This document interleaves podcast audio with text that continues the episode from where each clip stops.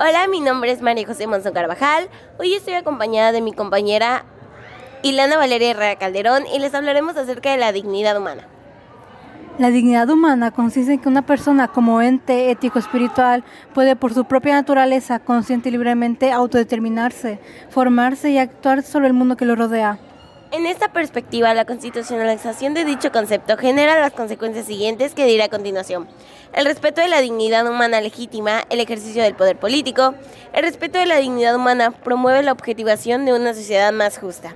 La normalización constitucional de la dignidad impele a que desaparezcan las relaciones intrínsecamente atentatorias a la calidad y condición humana. Los derechos humanos han cobrado mayor importancia en las últimas décadas del siglo XX y en los primeros años del presente siglo.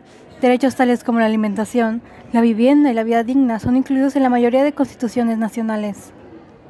También tenemos en la época antigua, mucho antes de la era de Cristo, el concepto de dignidad. Se atribuye a las personas que merecían un estatus, es decir, que por una posición privilegiada en la sociedad o de autoridad se convertían en personas dignas.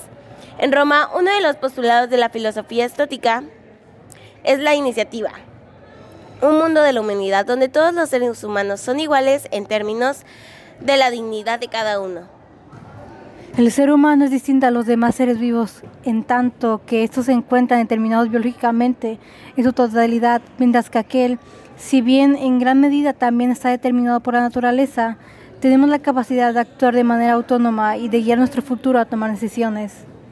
Este tema de la dignidad humana se ha vuelto más importante para el derecho de las personas, de desarrollar la dignidad de las personas como valor intrínseco, personalidades y en consecuencia su respeto y tutela en las relaciones sociales han adquirido un significado especial. La doctrina señala que su existencia no depende de su otorgamiento o concesión plasmada en las reglas político-jurídicas de convivencia Hola, soy Frida Jimena Mendoza Sánchez y hoy vengo a agradecer a toda nuestra audiencia que se tomó el tiempo de escucharnos y sobre todo a nuestra guionista por formar parte de este gran proyecto. Mi compañera Ilana y yo nos despedimos. Tengan linda tarde.